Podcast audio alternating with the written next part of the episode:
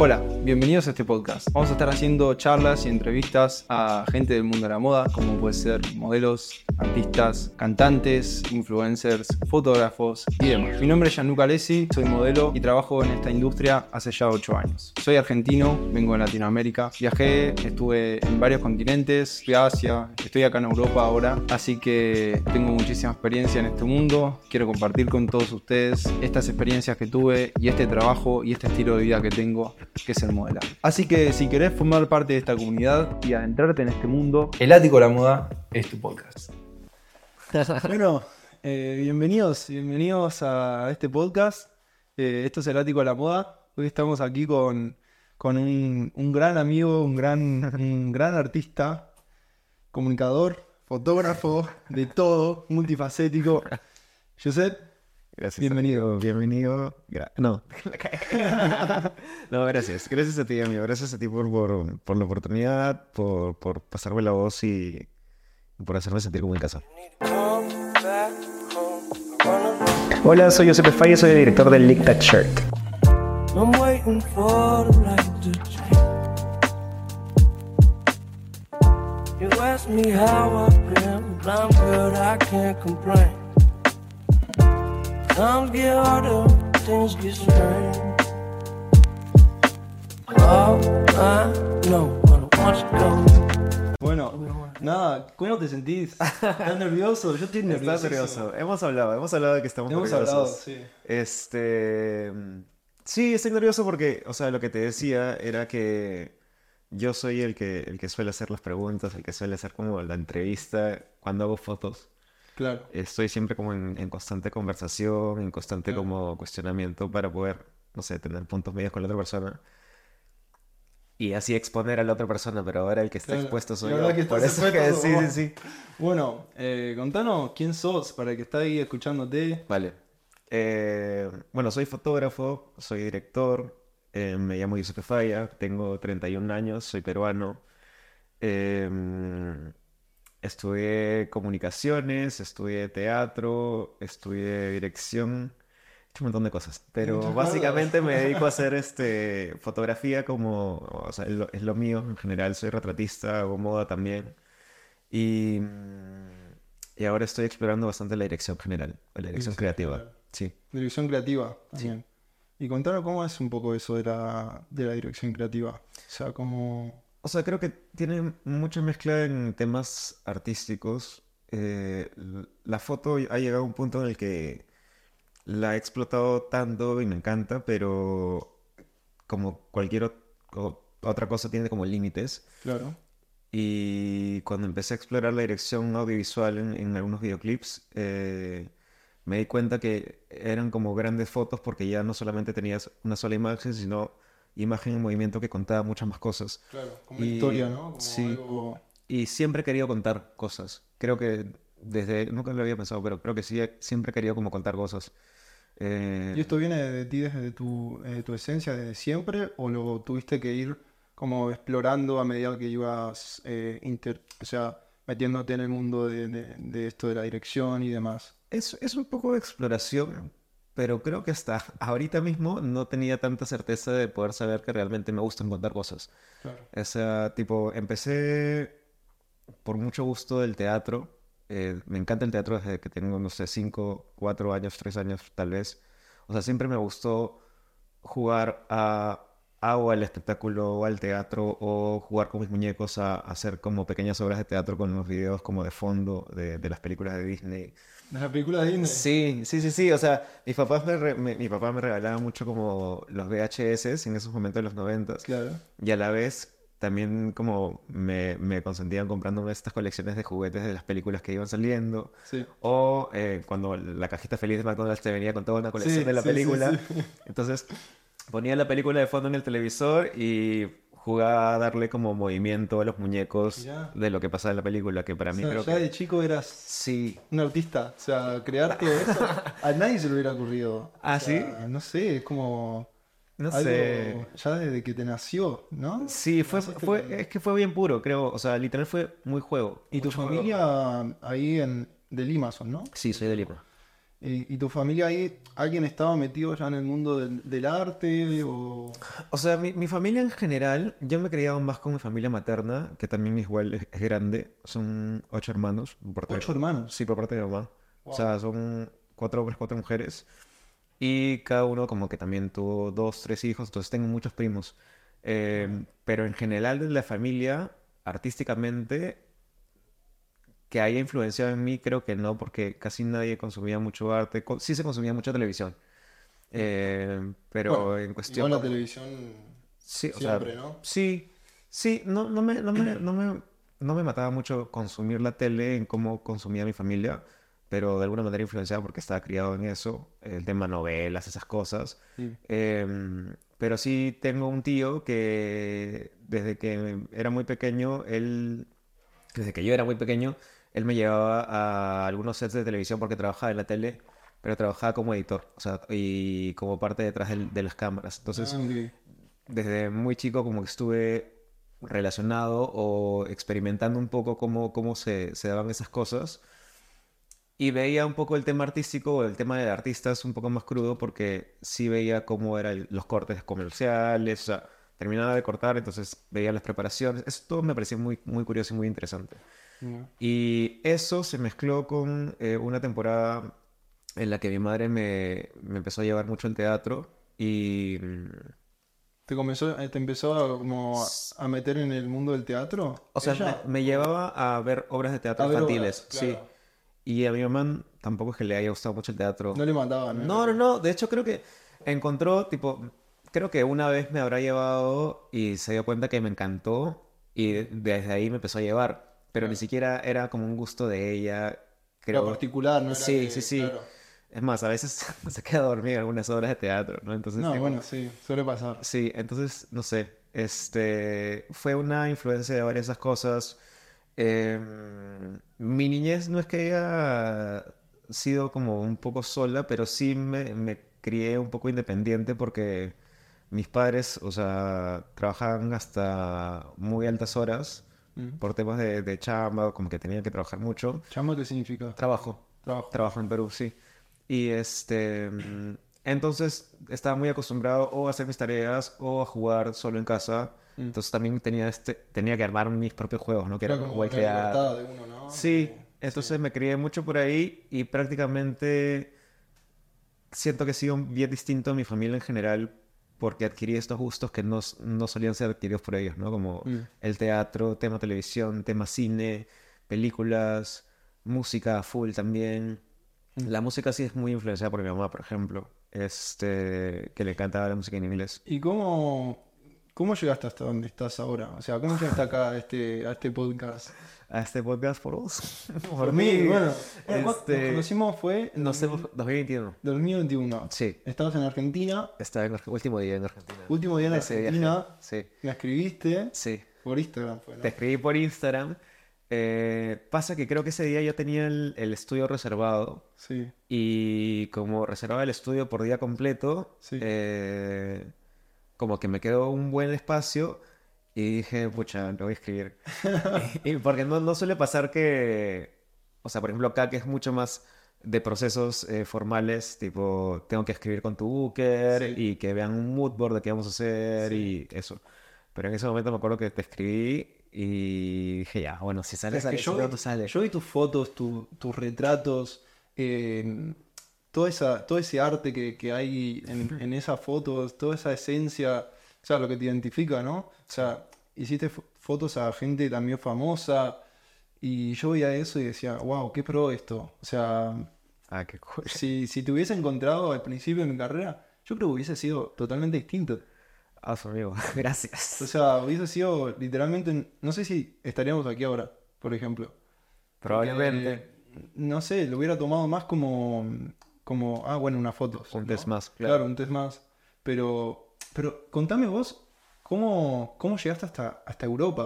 O sea, ¿cómo llegaste hasta a, fo- a fotografiar a artistas, a famosos, a gente de, de Argentina hiper, hiper eh, influenciable, influencers?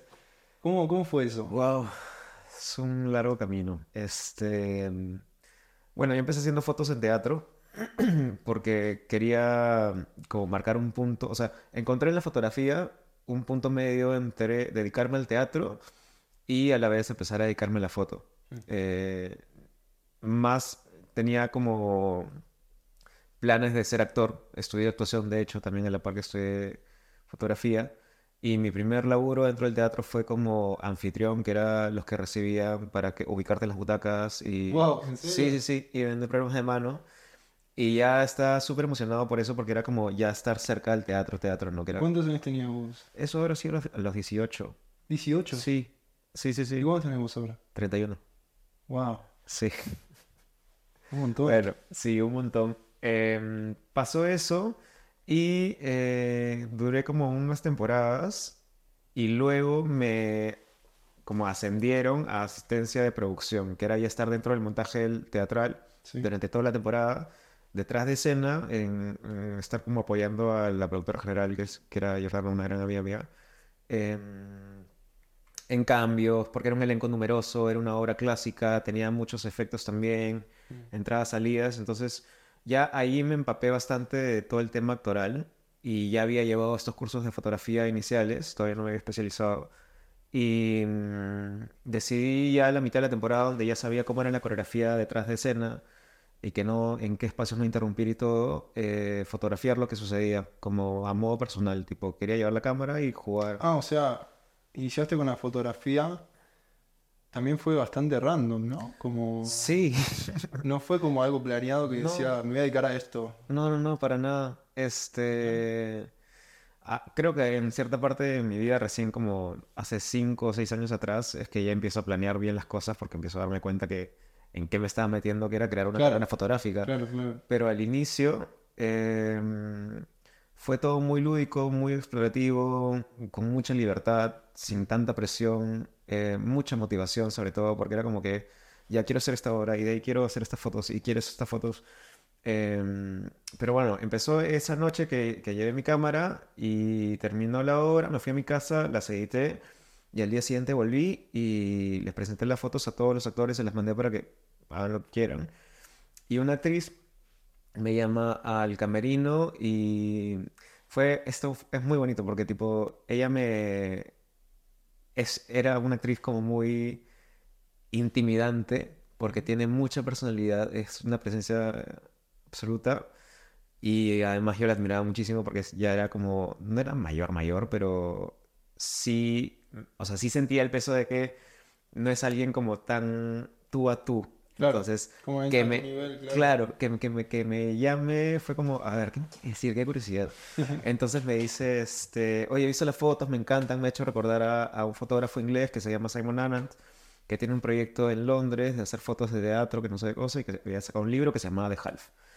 Entonces volví esa noche a mi casa y investigué sobre el libro y encontré este punto medio entre la foto, la fotografía y el teatro, que era como exponer el trabajo del actor, que es más allá de solamente estar en el escenario, sino llegar eh, al camerino, más allá del maquillaje, peinado y el vestuario, como eh, las preparaciones que llevan. eh, también darme cuenta que todos los días de una temporada, por más que el texto y el montaje es el mismo, la energía humana es la que hace todo distinto, ¿no? Entonces, porque finalmente lidias con personas, no lidias con, con objetos. Entonces, eso me gustó muchísimo de poder visibilizarlo a través de las fotos. Y Sofía, que es esta, esta actriz, me, me dice, ¿por qué no te dedicas a esto? Que no hay nadie aquí en Perú que se dedique a hacernos un archivo visual. Y que más allá no sabes es que puede ser un libro y eso eh, se queda dentro de las universidades de artes escénicas para que también lo puedan estudiar.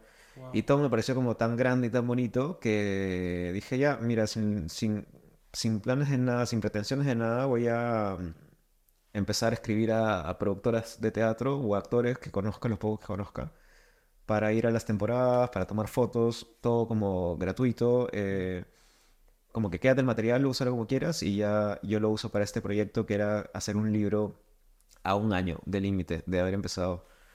Eh, y en eso empecé a ganarme la confianza de, de todos estos equipos actorales porque además los espacios de camerino son muy íntimos eh, y se cuidan muchísimo entre, entre ellos y ellas, ¿no? Entonces el hecho que me abren la puerta para esos espacios ya era bastante para mí. Claro. Y mm, Y ya con esa confianza también me preguntaban sobre si hacía fotos de retrato o books actorales. Y sin tanta como práctica decía que sí. O sea, que sí, sí hago, bla, bla, bla. Entonces, ya actores que yo considero como grandes actores, que ahora felizmente son grandes amigos también, em, que me pregunten por hacer books o esas cosas, para mí era como que, wow, o sea, me estás dando como Claro. muchos juguetes para hacer un- una gran película. Claro, ¿me porque ya cuando te metes encima, o sea, empiezan a decir, mira este fotógrafo, quiero fotos con él. Sí. Eh, te empiezan como a tener más visibilidad, vos, como tu Sí, sí, sí. imagen, ¿no? Y yo no lo pensé en ese momento, ¿ah? Te juro Claro, que no, era tan consciente de Era eso. como muy... surgía. Sí, Pero momento. creo que gracias a eso también, o sea, se me abrieron las puertas de que las pocas revistas que teníamos, que tenemos en Lima, o sea, sepan de, de mi trabajo y que quieran que haga las fotos de tal actor para tal revista. Claro. O ellos mismos también, o sea, los mismos actores eran los que me solicitaban porque ya tenían mucha confianza conmigo y les gustaba mi chamba, o mi trabajo. Claro. Eh, entonces eso me dio otras oportunidades, otro tipo de exposición. Eh, luego decidí crear una serie personal de, de retratos que se llamaba Fluorescentes, que era básicamente enfocada a actores y luego ya le empecé a abrir un poco más a otros espectros. Y ya, y desde ahí me gané la confianza de, de- de artistas y con ese mismo proyecto viajo a Argentina a mostrárselo a, a unos eh, actores de un elenco musical que se llama Casi Normales en el 2015. Es un musical de, de Broadway que estuvo creo que en Argentina como cinco años seguidos. Wow. Eh, pero pasa que yo cuando fui a estudiar a, Argen- a Nueva York... Ah, eh, ¿Estudiaste en Nueva York? Sí, ¿En serio? sí. En el ¿Cuánto tiempo? 2012, un año. En 2012. Sí. ¿Ahí estudiaste fotografía o... Y teatro. y teatro? Ah, ok. ¿Y Este... cómo fue cambiar el idioma ahí? El idioma no fue ajeno a mí. O sea, desde muy pequeño me gustó mucho el inglés. Ah, y soy como muy amable con las canciones. en- O sea, mi mamá escuchaba mucha música en inglés. eh, las películas también me entrenaban un montón. Me puse a estudiar inglés a la par del colegio que también nos, nos incentivaban mucho el inglés. Entonces nunca fue un tema, creo. Este, en actoral, sí. Porque, o sea, por más que lo maneje, lo entienda y lo pueda hablar, eh, en ese momento mi fluidez tal vez no era, o sea, grande y, no sé, para improvisar o para temas de textos, Claro, la razonaba en español. Claro, claro, es, es, debe ser muy complicado. Obvio, y el timing actoral es como así, entonces sí, sí. tenía que traducir primero a- a- tipo lo que quería hacer en español, que tal vez a veces no hacía mucho sentido en inglés. Este Claro, fue todo un fue un reto, nuevo, sí, un pero reto. sí, me fui a me fui ahí a estudiar. Em, entonces cuando vuelvo pasa esto de- del, del, del laburo en, en Lima de teatro, de las fotos. Pasa la exposición. Ah, y bueno, cuando estaba en Nueva York, eh, asistí a un concierto de los creadores de este musical, donde iban a tocar canciones de este musical con el elenco original de Broadway. Y los invitados eran el elenco original de Argentina, que habían ido a Ah. cantar con, con ellos allá. Entonces, eh, al final de la, del concierto, eh, conocí a un periodista que se llama Pablo Gorlero, me parece, de Teatro Musical de Argentina, que los había ido a, a documentar toda la visita hacia allá. Y él me presenta al elenco. Y, y bueno, tipo, no- yo no había ido a Argentina hasta ese momento, creo. eh, pero sí sabía el musical porque me encantan los musicales. Entonces, tipo, les, les hice saber que, que quería ir a verlos, que me gustaba todo, bla, bla. Entonces, al poco tiempo, eh, voy a Argentina para vacacionar con mi mamá en modo turista. Y fuimos a ver este musical. No, fui a ver el musical porque mi mamá no, no quería. No, no quería ir. No, me daba.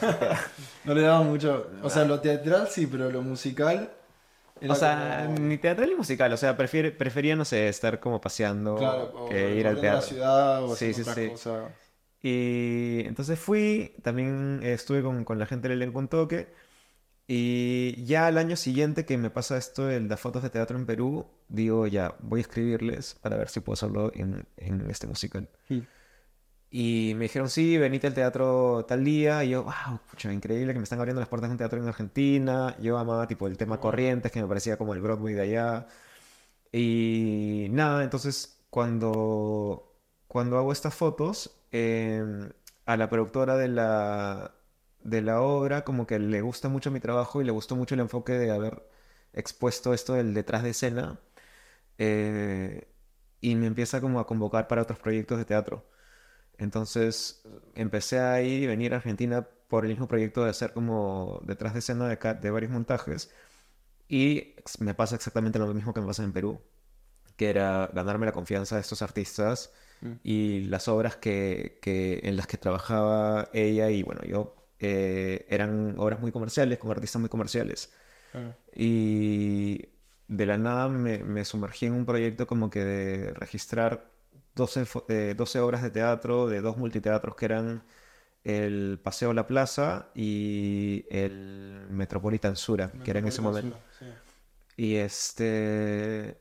Y ya, entonces... Dos grandes teatros. O sea, más, más que grandes teatros tenían, o sea, el- en Perú, por ejemplo, no hay, tenemos que 10, 12 teatros probablemente, Sí.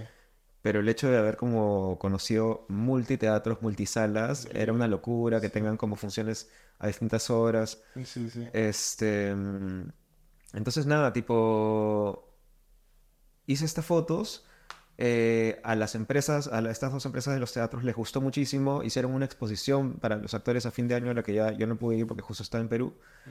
Eh, pero habían actores como Benjamín Rojas, Nico Vázquez, Jim McCarty, Franchella. eh, ¿Franchella? Sí, Yo soy fan de Franchella. O sea, por ejemplo, en Perú, eh, yo sí he crecido un poco con cultura argentina pop o cultura como mediática porque Sí. se transmite mucho, o sea, poner Franchella, por ejemplo, se, se transmitía, eh, mi mamá me acuerdo que lo consumía, eh, pero yo sí veía Rebelde Way, Floricienta, Floricienta. Uf. eh, Yo- veo- O sea, hay una faceta mía que no, que creo que nadie conoce, o muy poca gente. Wow. Que, que era cuando yo era chico, claro, como mi mamá trabajaba en, en Canal 13, que era un canal muy famoso en Argentina, eh, a- una, una vez que me llevó a un, a un concierto de Floricienta, ¿Qué hablas? Ya. vi a todos los, o sea, a todos los famosos, a todos los actores, actrices, y me sentí como ahí en, en, en el backstage, eh, estaba con Wow. toda la gente, era como lo más, fue como mi primer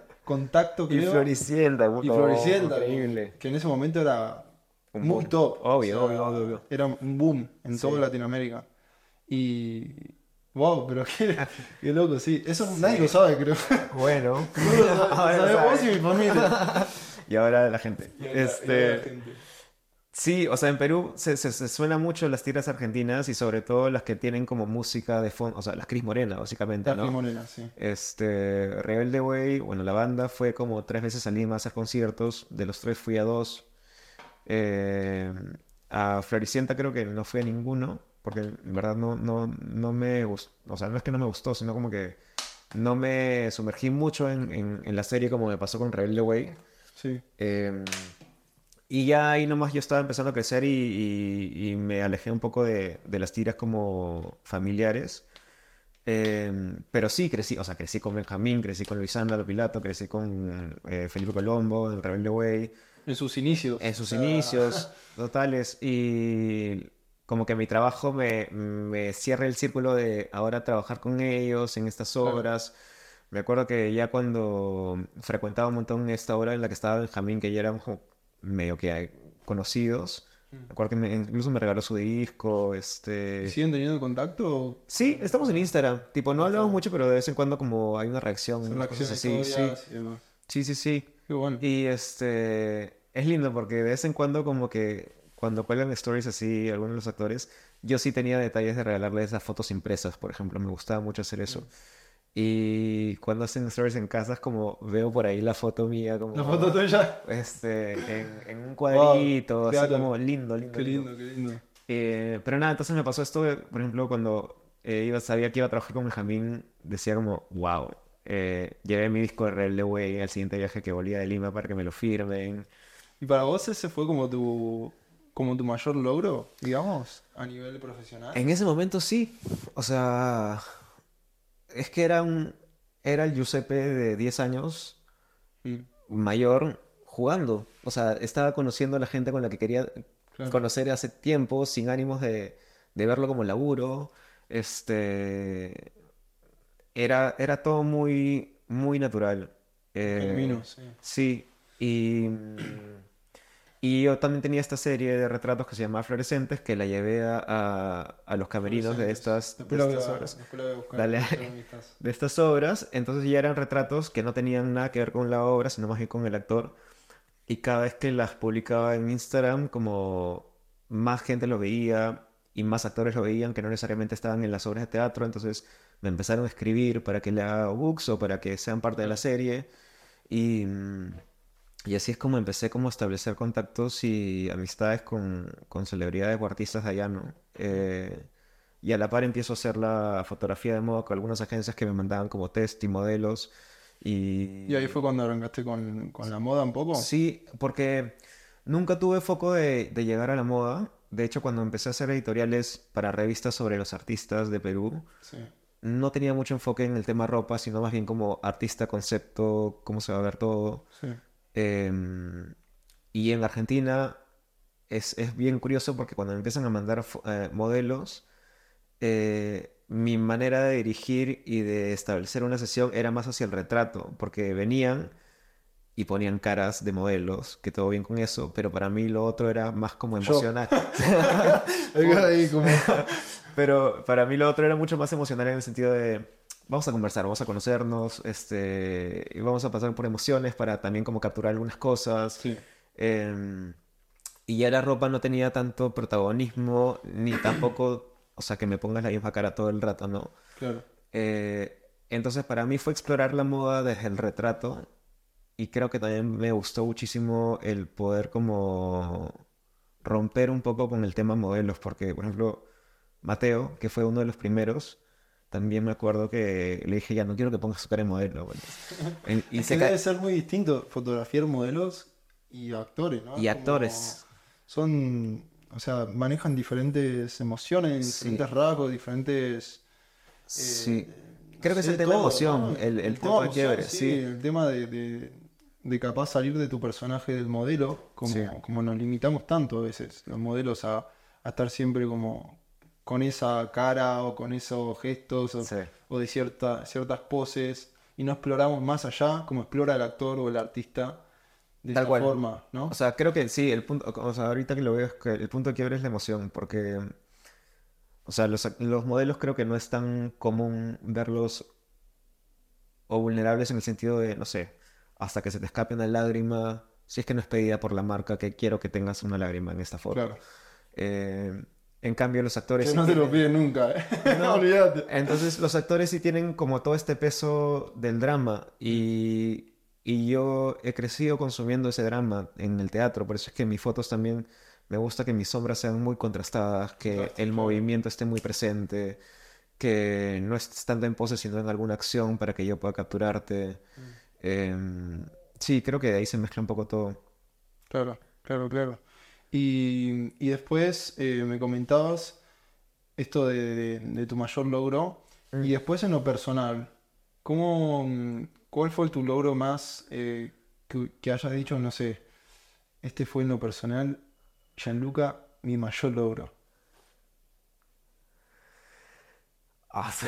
No en lo profesional, en lo profesional, No, en lo sí. En, en lo personal o en lo profesional me preguntas. no en lo personal. En lo personal, es que creo que estoy en constante, eh, o siempre vamos a estar en constante como logro tras logro, ¿no? En- Logro, en cierto sí, sí. punto, para mí, un logro a, a, a cierta edad habrá sido como aceptarme eh, con, con mi identidad eh, en ese punto, ¿no? Pero ahora creo que mis logros están enfocados en otra cosa, eh, están enfocados en más yo sentirme fie- fiel conmigo mismo, eh, estar, estar tranquilo.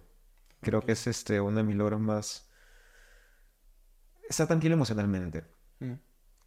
Está tranquilo emocionado. Sí, eh, y sobre todo el equilibrio, porque también el, el hecho de estar como tan en contacto con mucha gente, eh, yo como relaciono mucho las, las sesiones de retrato con una especie de terapia o psicología.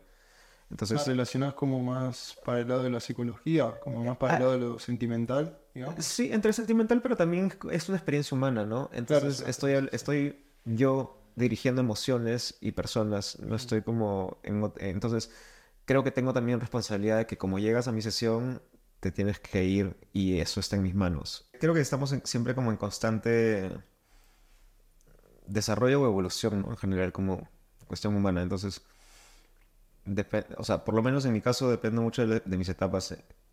En cierto punto, no sé, un logro emocional, como te decía, habrá sido como aceptar mi identidad y con eso como que todo lo que significa ser, o sea, ser yo. Y, y por otro lado, creo que ahora lo que más eh, abrazo o más valoro es estar tranquilo y estar en paz, o en cierto punto como equilibrio. Em, ¿Sos espiritual? ¿En qué sentido? ¿Sos una persona espiritual que, no sé, por ejemplo, meditas, eh, haces yoga, o, eh, No, tenés no. momentos de paz, de relajación? No. Te- creo que tengo varios momentos conmigo mismo Mm. en los que sí me encuentro como...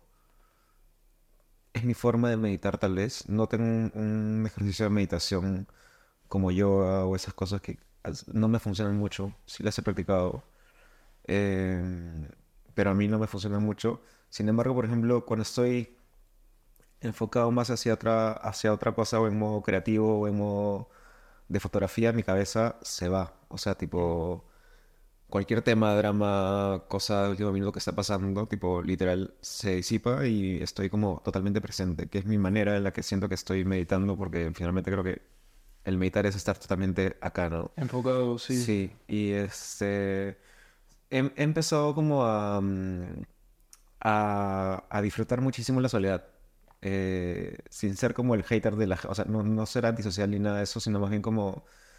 Antes, o, o creo que yo he crecido como muy tema amigos, muy tema hacia afuera, muy social.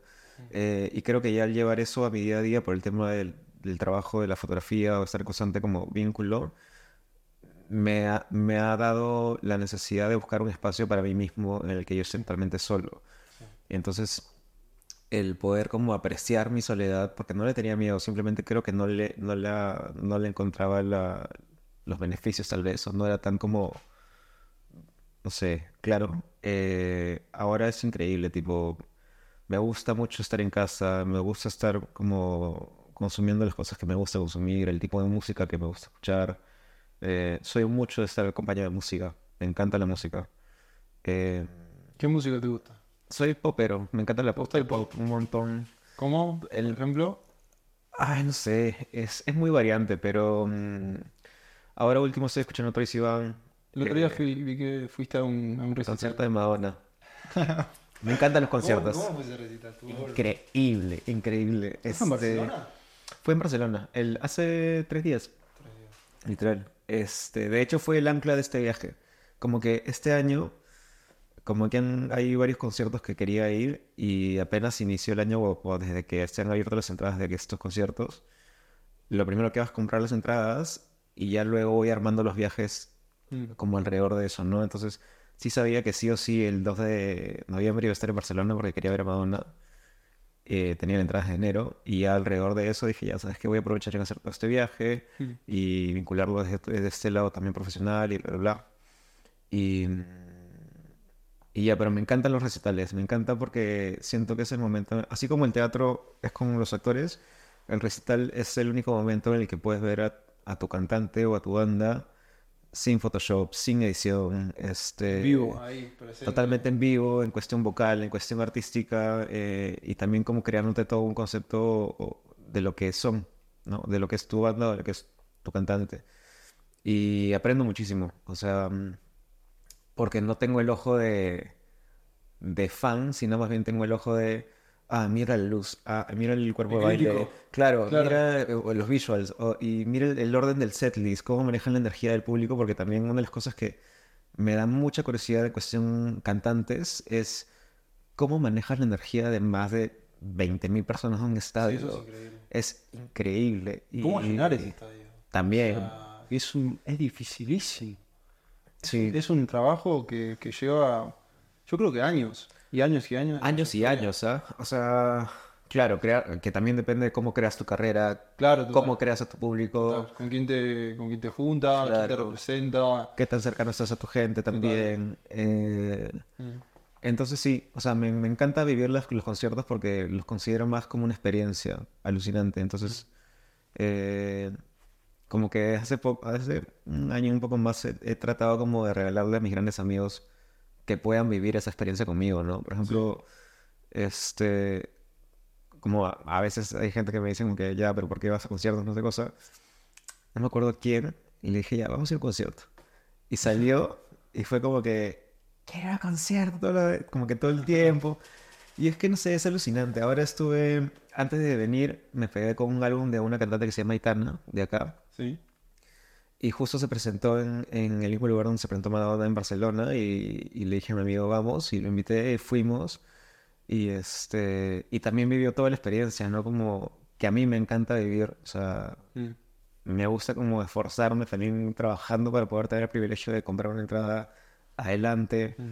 y apreciar como mucho más a detalle varios, varias informaciones o detalles del, del- del escenario, del cantante. Entonces fuimos a ver a Aitana y también le pasó esto como que, wow, que no puedo creer cómo hacen esto y esto y esto y, se, y aprecian más el trabajo de equipo porque finalmente es el artista y todo su equipo que está detrás montando el, el espectáculo en su Sí. tiempo. Y ahora que fui a ver Madonna, era la primera vez que la veía y ha sido como alucinante. Alucinante. O sea, tipo Encima ya está grande, ¿cuántos años tiene? 65. O sea, igual, tipo, claro, tiene estas deficiencias físicas que el cuerpo ya naturalmente no, Ah, no, no es el impide, mismo. claro. Pero eh, ahí es donde aprecio más el trabajo de dirección de todo el espectáculo porque hacen que no sea notorio y ni que se sienta como una deficiencia, sino más bien como o ella está en alguna coreografía sentada, entonces no, no sientes que ah, se está sentando porque está cansada, pero sabes que lo hacen por eso. Eh, entonces alrededor ponen todos los bailarines y, los- y la decoran mucho más. Eh, o hay cantantes que pueden tener mucho más desenvolvimiento físico en el escenario, entonces no tienen tanta necesidad de un cuerpo de baile. Claro. Y Madonna tiene un cuerpo de baile alucinante porque tienen que equilibrar eh, visualmente cómo es el espectáculo, ¿no? Si tu artista ya no puede moverse mucho, entonces te la vamos a decorar por todos lados. claro, el trabajo mm, también de la producción es, es alucinante. O sea, Sí. Nosotros vemos a, a esa persona que va, que sube al escenario a cantar, ¿no? Claro. Pero hay personas que no ven todo lo que conllevó llegar hasta, hasta donde esa persona está ahí en ese momento. O sea, con, con todo el detrás de escena que hay, yo creo Es que también el mundo, el mundo de la música, del entretenimiento, el teatro, el cine, eh, crea, más allá de crear artistas, eh, crea mm, muchísimos vínculos entre las personas. Sí. Porque vos te pones a pensar y, y no es esa persona nada más. No. Son 50 más. Es todo un eso, equipo sí. y, y que seguramente son amigos, o tal vez son pareja, o tal vez son O familia. conocidos o familia. Claro.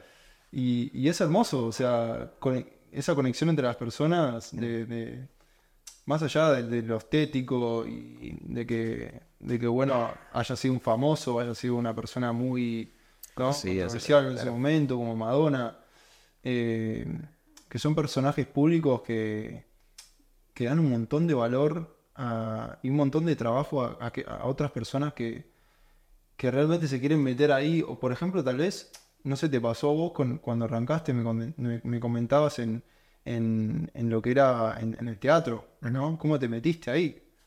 Fue todo por vínculos, si te pones a Sí. pensar. sí, todo es vínculo. O sea, todos son relaciones humanas, pues, ¿no? En general. Son todos re- y, y esto de la comunicación, ¿cómo, cómo a vos te, te movilizó para estudiar eso, digamos? Em, o sea, ni tanto movilizarme, creo que fue más una opción que me quedaba en cierto punto, porque ¿No es algo que te dijo tu familia, estudiar esto? no, no es que me lo dijo, pero me lo dijo. ¿Por qué? Porque como no había esta noción artística dentro de la familia, Sí.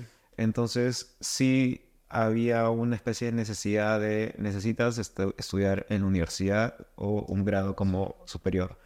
Eh, porque en esa época, 2010, un poco menos tal vez en Perú, no había tanta como mm, esperanza o proyección a que una carrera artística pueda solven- o solventarte o darte una- No, un establecimiento, ¿no? No como ahora, ¿no? Con Sí. además toda la evolución de las redes sociales. Totalmente. O sea, influencers que sí, tipo que- salen de, sí. de ser personas como totalmente naturales y cotidianas a pegarle en las redes sociales Sí. y laburar de eso. Este, mm, sí, o sea, pasó por eso porque mi tío este que me, que me, que me llevaba a estas, a estas producciones, eh, me dijo que había estudiado comunicaciones, entonces tipo... Lo asociaste un poco. Lo asocié y dije ya, ¿cuál es el punto medio entre el entretenimiento y lo que tiene un poco de todo lo que me gusta son las comunicaciones? Y bueno, finalmente me, o sea, estudié la carrera y me dio un montón de herramientas que creo que recién las he valorado y las estoy usando muchos años después. Eh, sin embargo, creo que no fue mi, mi, mi motivación máxima Mm. el llevar, ¿no? Como la carrera o, la, o las comunicaciones. Finalmente están ahí. O sea, no sabía que yo después de tantos años iba a dedicarme a hacer dirección audiovisual y que básicamente por la dirección audiovisual también he estudiado comunicaciones. Entonces, Claro, está linkeado. claro, claro. Sí. Y, mm, y esto ha- hablábamos de la comunicación. ¿Y cómo te... La, hablemos de la moda, ¿no? ¿Cómo, cómo esto de la moda terminó siendo también... Nos conocimos, ¿no? Con- Sí. La moda, nos conocimos nosotros. Eh, conociste a mi pareja, Sí. eh, conocí a amigos tuyos. eh, o sea, ¿cómo, ¿cómo ves esto de la moda, por ejemplo, en Latinoamérica? Que, que también es un poco muy distinto, no un poco, es muy distinto, distinto. a la moda europea Total. o a la moda, no sé, de Nueva York, que es también seguramente muy distinta. Eh, ¿cómo, ¿Cómo ves eso en ese mundo? Ahí. En Perú, si no. En- en, en Perú- Argentina. en- Creo, o sea, ah, son muy distintos incluso a Perú y Argentina. Pasa que para mí Perú todavía es un país bastante tradicional y, y conservador y eso se extiende en, en diversas áreas, en, incluso cómo la gente se viste, cómo los hombres se viste, cómo la figura masculina todavía no termina de desestructurarse eh, o de quebrarse y poder como...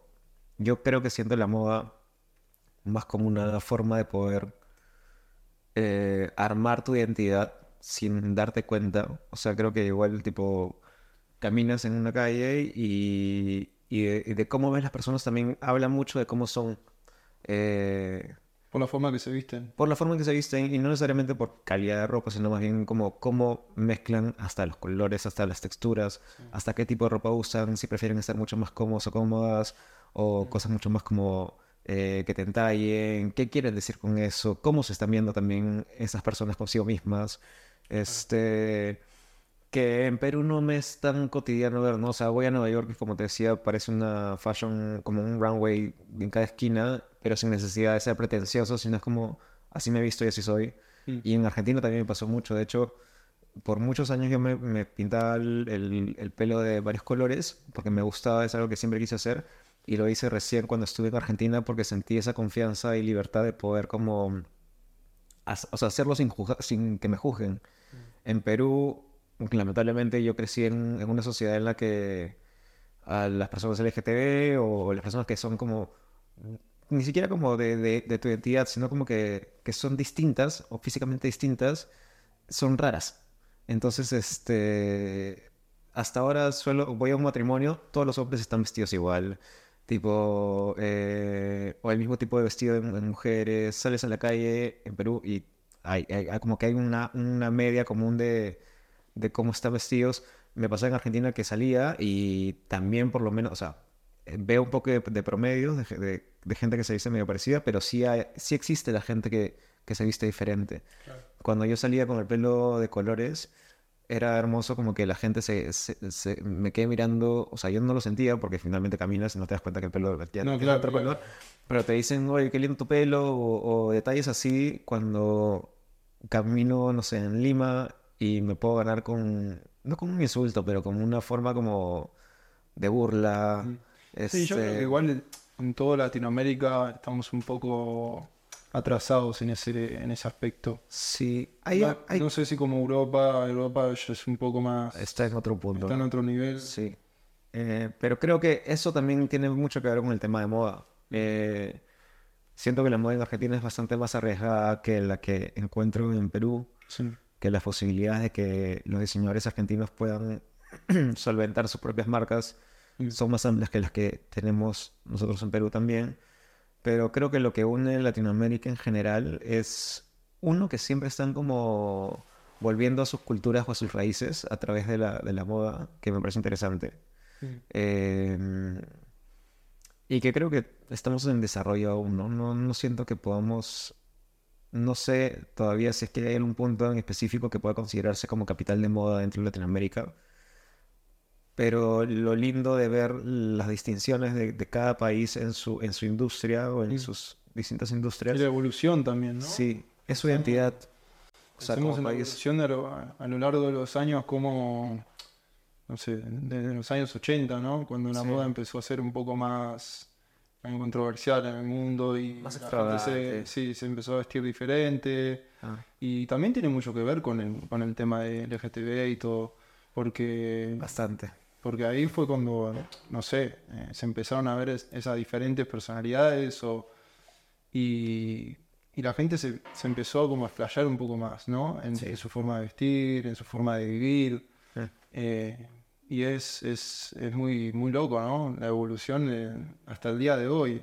Hasta, y qué vendrá, no se sabe, ¿no? Pero, el- o sea, a mí, mm, por ejemplo, hay estos videos que salen, no sé, en Facebook, Instagram, de las evoluciones de las modas, de cómo, por ejemplo, los trajes de baño, de ser tan como cubiertos hasta ser como mucho más cortos, o los estilos, o los colores, o cómo se visten los hombres, o cómo se visten las mujeres. Eh, cómo se visten los hombres, cómo se visten las mujeres, entonces creo que es parte como importante de su identidad y eso se desarrolla en cuestión Latinoamérica en el sentido de que me parece como chévere y, y bonito que a diferencia de Europa o Estados Unidos, la moda latinoamericana como busque visibilizar mucho más las raíces, no sé, o folclóricas o, o las diferentes culturas o, o culturas o tradiciones de cada país, ¿no? De cada sector. Porque finalmente creo que Latinoamérica no es que, no es que sea más rica en cultura que otros países, pero creo que sí eh, está mucho más como de la mano de sus propias, de sus propias raíces. O sea, valga la, la- la redundancia, porque, o sea, voy a Londres o voy a, o sea, Nueva York y creo que las tendencias son más eh, referidas a lo que está sucediendo en el mundo en ese momento. Sí. O también más futuristas. También, es como muy, ¿no? o lúdicas, o sea, dinámicas, Sí, entre dinámicas. juegos. Sí, hay muchas marcas que ahora están que como, como se visten, no sé, como con, con fuego. De, de repente ves, yo vi el otro día una, en, en una pasarela, Ya. pusieron un chico con, no sé si era fuego de verdad o de mentira, Ya. pero le prendieron fuego literal lo que llevaba puesto. No sé si Y este, creo que sí, y que se, y se cambiaba el vestuario o algo así, sí. ¿no? Sí. O sea, eso o esto que pasó en, no me acuerdo en qué, en qué runway, que le hicieron el vestido como en 3D en el mismo momento. Sí, Creo que fue una de las Hadid.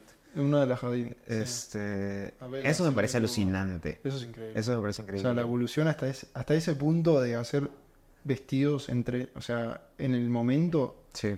Es, es, es alucinante. O los shootings ahora con inteligencia artificial. Que, por También. ejemplo, como que te ¿Y crean todo el concepto. ¿Y eso de la inteligencia artificial? O sea, ¿les afecta a ustedes a los fotógrafos? ¿O en cierto punto no? O sea, ye- creo que todavía no se siente un, un golpe. Mm. Me parece que sí puede afectar de cierta manera. Pero más a futuro, ¿no? ¿Lo ves? Creo que más a futuro y depende del uso que, que el- la gente le dé, ¿no? O sea, ¿Estás a favor o en contra de esto? creo que no podría estar ni a favor ni en contra. Es simplemente es algo Es que, que no se puede controlar. Claro. Tampoco es diferente porque sí, eh, sí, así reacciono a eso, ¿no? Eh, pero es algo que no se puede controlar porque ya está ahí. Y está, Claro. en control, está a, a- a la mano de todo el mundo. Entonces, no es algo que ya, si lo cortas acá, ya lo vas a quitar de la tierra y ya. como claro, que ya está claro. ahí. Entonces, es o te acostumbras o, o vives con eso, con eso ¿no? Claro. Entonces, este... A mí, por ejemplo, me gustaría jugar un poquito más en cuestión de crear espacios con inteligencia para las sesiones, pero mm, todavía no, no, no le encuentro mucho el gusto. Incluso estas tendencias que pasan en Instagram, por ejemplo, esta que, que fue hace poco de crear tu foto del anuario del 80 o el 70, en la que todo el Mm. mundo empezó como a, a verse cómo sería en, en esas épocas. A mí personalmente no, porque no me gusta la imagen digital. O sea, incluso cuando hago mis retratos, trato de que el retoque sea lo más minucioso posible, porque me Mm. gusta la crudeza del rostro. Una crudez. Mm. Y lo que pasa con, con, esta, con este tipo de, de inteligencia es que creo que todavía no ha llegado a la capacidad de tener ese tipo de detalles. Es Sí. como muy surrealista, ¿no? Entonces, para jugar cosas más ficticias, me parece súper interesante. Eh, o sea, ahorita, por ejemplo, también sí la uso para algunos retoques en Photoshop. Eh, Mm. estuve, hice una campaña hace no mucho, que creo que si es que no hubiese tenido la inteligencia a la mano de- en ese punto en el que ya se había establecido en el programa el, el Photoshop, me hubiese pasado más tiempo retocando algunas Mm, cosas que, claro. que no se pudieron como trabajar mejor en vivo, ¿no? Claro. Este, entonces, ni, ni a favor ni en contra. contra. Simplemente es algo con el que se tiene que lidiar y, y que está en pleno desarrollo también. Eso es como un poco oscuro porque no sabes cuál es el futuro de eso. Sí, es verdad. No sé hasta qué punto el, el ser humano va a ser capaz de crear algo que, Sí. que pueda ser beneficioso para algunas personas o también perjudicial para otras. Exacto. Pero a ver, yo veo también inteligencia artificial como una herramienta eh, para, mm, para que aquellas personas que están haciendo un trabajo que lo puede realizar una máquina o, o- o un, o un elemento de la inteligencia artificial, esas personas puedan estar aportando más valor desde otro punto de vista, digamos, que puedan hacer otras cosas que, que sean más útiles para ellos mismos y para la sociedad. ¿no? Porque al final es eso la inteligencia artificial, o sea, la evolución. Sí. Como fue la, la- la- bueno, la revolución industrial y todas estas revoluciones a lo largo de los años, ¿no? Y estamos ahora en una revolución, tecnológica, Sí, sí, o sí. sea, social, Sí. Y, y eso se va viendo eh, en todo tipo de aspectos, en la moda, en, el- en el teatro, en el cine, eh, lo vimos en la cuarentena, cuando había, yo me, me acuerdo que yo hice una, una, una obra de teatro eh, grabada. ¿Qué hablas? ¿Cómo Te fue eso?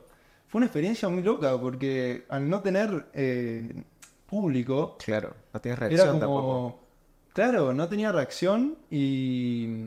Pero, a ver, estuvo bueno, porque también era, al ser grabado, eh, un poco también lo grabamos en una toma, ¿no? Obviamente. Pero un poco también jugás con el, con, con el compañero y si sale mal, bueno, no importa, se corta y se graba de nuevo, ¿no? Pero por lo menos tenés la opción y pero también le saca un poco eso de la esencia del teatro, ¿no? Como decíamos Tal cual. antes, Tal cual. O sea, porque ya si es sí. grabado Ya no está. no es teatro. O sea, para mí no es teatro, ¿no? O sea, hay, hay varias cosas ahí. Eh, me- me- me- por ejemplo, en, en pandemia también hubo, hubieron varios amigos que, que se pusieron a estudiar teatro y, y cómo repasas tus textos por webcam con otra persona, porque encima tienes el déficit de la, de la rapidez del internet, entonces no, es, o sea, no te responde inmediatamente.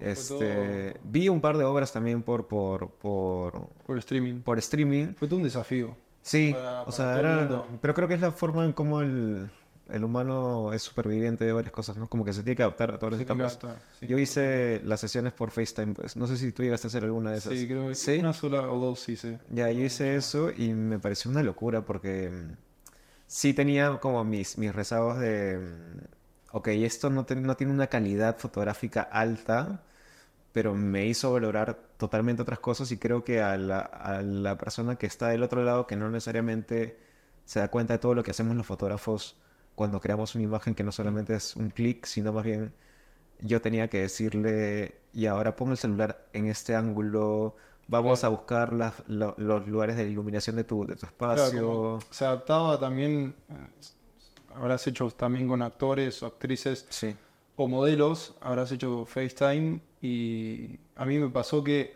que estaba muy, ah, o sea, tenía que hacer el trabajo del fotógrafo y del modelo a la misma vez. Sí, o sea, obvio. me ponía, era un poco también la empatía del uno hacia el otro, ¿no? hasta stylist también. Sí, hasta stylist, total, total, obvio. total, total.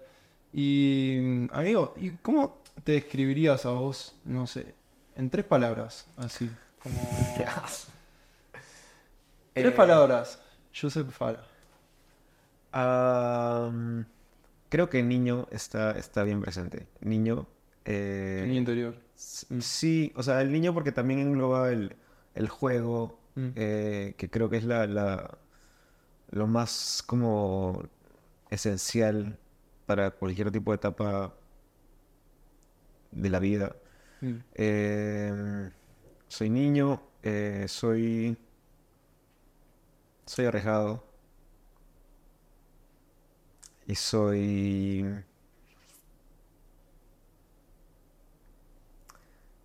aterrizado. Creo que también es una de las cosas que no sé cómo, cómo Presente. sí, Presente. Sos. sí, y he aprendido un montón a estar más presente. O sea, y más allá del tiempo, no sé, pasado, presente, futuro, proyectarme, más, más que nada es como me gusta estar aterrizado en el sentido de de siempre estar con los pies acá, ¿no? Sí. Qué bueno. bueno. Qué buena reflexión también. Sí, sí, sí. Y, mm, y ahora, si le tuvieras que, que hablar a- al Josep que estaba comenzando la fotografía eh, Wow. y estaba comenzando en el teatro, ¿qué, qué le dirías? Pucha, que se divierta un montón. Eh, que no la piense. Y que no se juzgue tampoco. Y que siga haciendo las mismas cosas, que siga cometiendo los mismos errores, porque creo que es... Si es que no lo hubiese hecho, o si es que no lo va a hacer, creo que tampoco va a poder disfrutar o valorar todo lo que viene después. No, me pone la piel de gallina. te juro, te juro. Sí, a mí, o sea, sí. Sí, creo que sí. Qué bueno, qué bueno. Qué bueno. No, muy lindo, en serio. Y, y de acá a cinco años, ¿cómo te ves? ¿Cómo te proyectás? ¿Tienes algún proyecto en mente? Si no lo querés hablar, Sí. no lo hablés, pero así como en general, digamos, Espe- ¿no? espero, espero que este, estos dos proyectos que tengo en la cabeza ya puedan haber salido. Y les tengo mucha, mucha fe. Sé. Eso en cuestión de proyectos y, y en cuestión personal, eh, creo y espero ya estar en el espacio que elija para, para tener una nueva base también. Porque tengo muchas ganas de moverme. De, moverte de Lima, Sí. a mudarte definitivo, digamos. Sí, o sea, sí, totalmente. Porque Como que me, me- me gusta mucho el- la ciudad, tengo una comodidad ahí que, que creo que todavía no puedo tener en otros espacios. Mm. Este, pero mi, mi alma me pide salir. Por eso es que creo que voy y vengo, o, o vuelvo, o voy a otros lados. Pero creo que mi, mi destino próximo está estar en otro espacio, No, que no es mi ciudad. Bien. Y eso va a ser complicado, ¿no? ¿De qué? Y De- dejar la familia, ¿no? O sea, la comodidad de... Bueno, más allá de que vos también estés viajando ahora y, y tengas tus proyectos también en otros países, en otros continentes. Sí. eh, pero eso de salir de la zona de confort debe ser complicado, ¿no? Y eso que estoy muy acostumbrado a hacer, o sea, cuando yo me siento cómodo, incluso en, en Lima, digo, ya sabes qué, me voy de viaje, tipo, hago esto y... No, sos una persona que Sí, soy automáticamente sí. está moviéndose Soy muy de esos. Soy muy, no impulsivo en la mala onda, pero sí soy como de... Ah, ¿sabes qué? Ya, si puedo, mañana lo hago, pum, me voy. Claro. Este... Accionas. Sí, acciono mu- mucho. Eh, pero creo que sí, este, creo que ya en mi, mi propia vida me está pidiendo mover. Y, mm, y es algo, de hecho, como que admiro un montón de lo que me has contado de, de cómo has- te has desarrollado tú también.